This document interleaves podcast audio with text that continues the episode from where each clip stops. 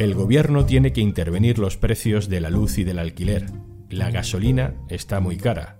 En el supermercado también lo notamos. Empezamos a convivir con la inflación disparada. Pero, ¿sabemos qué es la inflación? Hoy en un tema al día, ¿qué es la inflación? Guía básica para lo que viene. Un tema al día con Juan Luis Sánchez, el podcast de eldiario.es.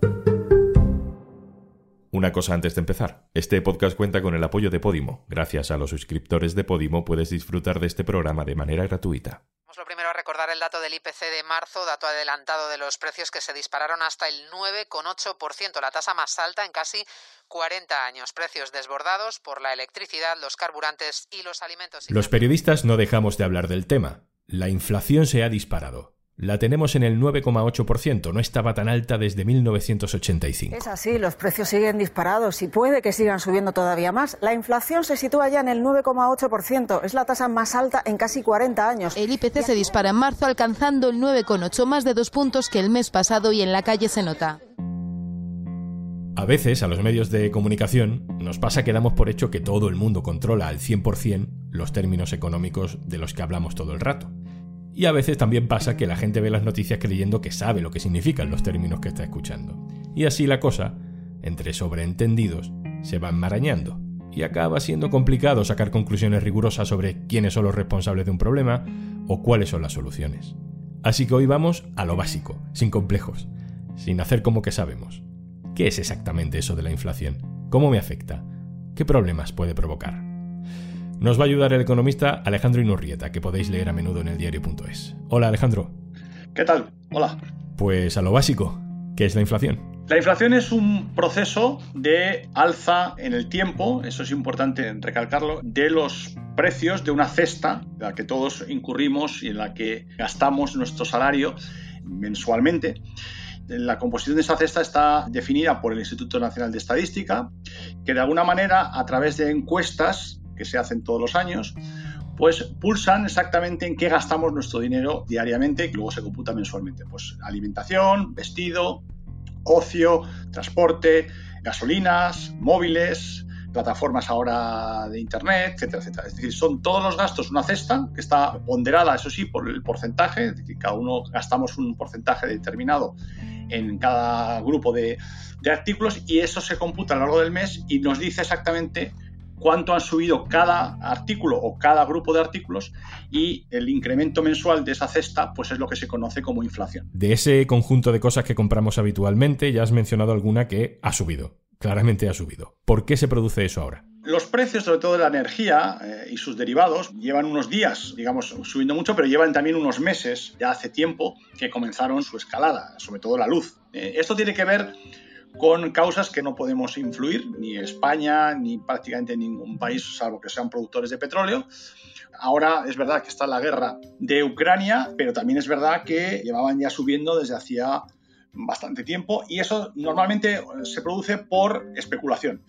Gran parte de los artículos que nosotros consumimos, eh, sobre todo productos agrícolas y productos derivados del petróleo o energéticos, Ahora mismo sus precios internacionales se determinan en mercados financieros, es decir, como imaginémonos la bolsa, donde cotizan las empresas, bueno, pues también cotizan, por ejemplo, materias primas como el trigo, como los fertilizantes, por ejemplo, para el sector agrícola, también el petróleo, también el gas, etc. Por lo tanto, estamos hablando de que es una especulación normalmente alrededor de esos precios y también es verdad que influyen factores determinantes, como es en el caso de la guerra, pero sobre todo son factores de especulación.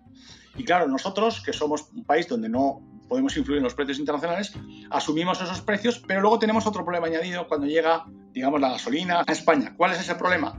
Que en España las compañías de petróleo y las compañías eléctricas son un oligopolio.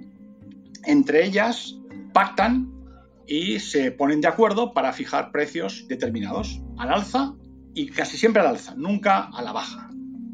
Me decía ayer un compañero del diario.es que la inflación es como el impuesto de los pobres. Eh, la inflación no es un impuesto, me lo dice como una metáfora, pero ¿a qué se refiere? Bueno, es un impuesto efectivamente que grava a las rentas más bajas porque hay una cosa que es, está bastante estudiada, para que nos entendamos, cuando uno recibimos el salario mensual, dedicamos un porcentaje X a comprar productos básicos, ¿eh? en esa cesta de la compra que hablábamos antes.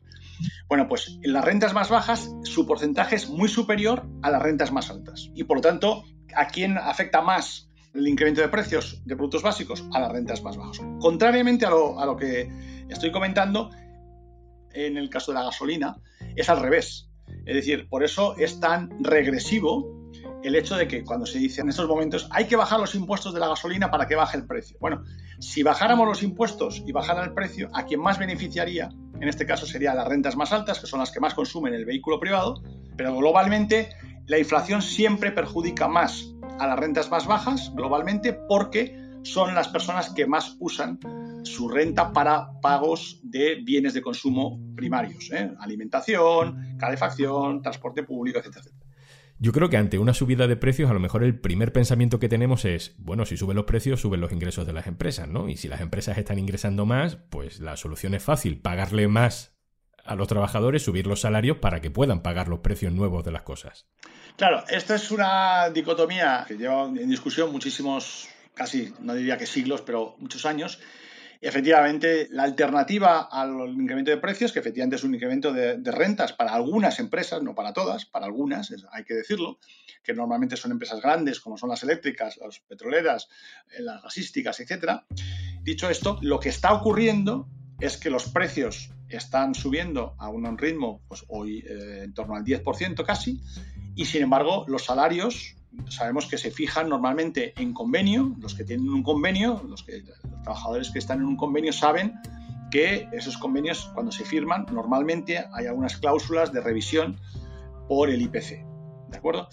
Claro, el, imaginémonos el IPC normal, ¿no? El IPC que estábamos acostumbrados hasta hace unos meses, pues no llegaba al 2%, el 2, el 1, el 1 y pico, incluso hasta más bajo. era una cantidad razonable para empresas y para el propio Estado, ¿no? Porque no olvidemos que también están por un lado los funcionarios o los pensionistas, etc. Bueno, claro, si ahora uno dice, oiga, el IPC ha subido el 10%, bien, claro, ¿usted me va a subir el 10%? Obviamente la empresa le va a decir, mire, no puedo, mi economía no, en algunos casos sí le daría, pero en otros casos no. Y por lo tanto ahora se va a plantear una dicotomía y un debate muy encendido es si esta inflación del 10% es una cosa muy coyuntural, que van a, ser unos pocos meses, o estamos ante una situación en la que podemos estar en inflaciones por encima del 5 a lo largo de, por ejemplo, de todo este año. Alejandro, ¿cuánto crees que va a durar esto? Yo ahora mismo soy pesimista. Yo creo que todavía vamos a tener mm, varios meses, y varios meses significa que pueden estar hasta seis meses, con unas tasas de inflación realmente elevadas. Yo mi apuesta sería que no menos de seis meses podemos tener inflaciones pues entre un rango entre el 5 y el 8% de forma gradual. Vamos. ¿Y cómo se soluciona? ¿Hay alguna manera de intervenir el mercado o mejor esperamos a que, bueno, a que amaine el temporal? Claro, ¿España puede modificar los precios internacionales de la energía? No.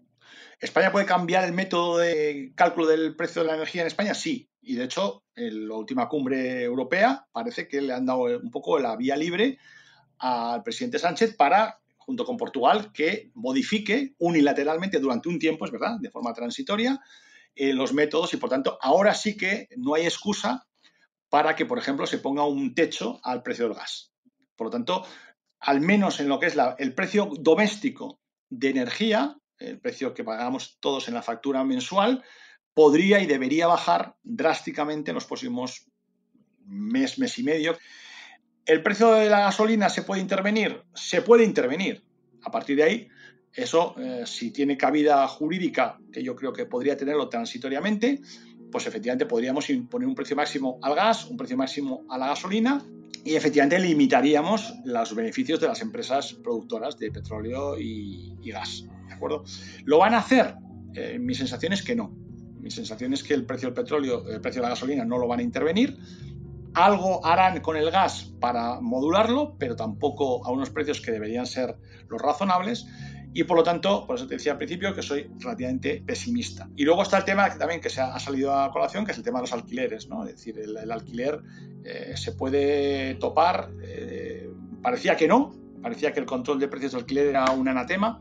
Y ahora de repente en un Real Decreto se dice que a los propietarios de vivienda, oiga, usted no puede subir más del 2% bueno, vamos a ver cómo se articula y sobre todo cuál es el grado de control que tiene el Ejecutivo sobre los incrementos reales de, precios de alquiler. Por tanto, en su conjunto, vamos a tener seis meses como mínimo, yo creo, de alzas de precios muy elevadas y en cambio los salarios para mantenerse sus incrementos muy por debajo de esos precios. Por tanto, hay que prepararse para una pérdida de poder adquisitivo notable este año y sobre todo esperemos que no, pero a lo mejor algún tipo de conflictividad social. Alejandro Inurrieta, muchísimas gracias por ayudarnos a entender la inflación. Un placer.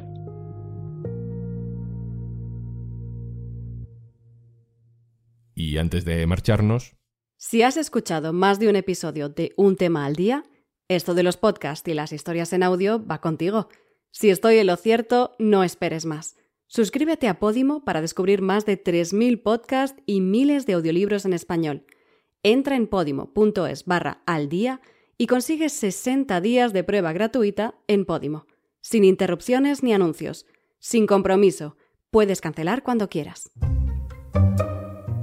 Esto es Un tema al día, el podcast del diario.es. Puedes suscribirte también a nuestro boletín. Tienes el enlace para hacerlo en la descripción de este episodio. Este podcast lo producen Carmen Ibáñez y Zascun Pérez. El montaje es de Pedro Godoy. Yo soy Juan Luis Sánchez. Mañana, otro tema.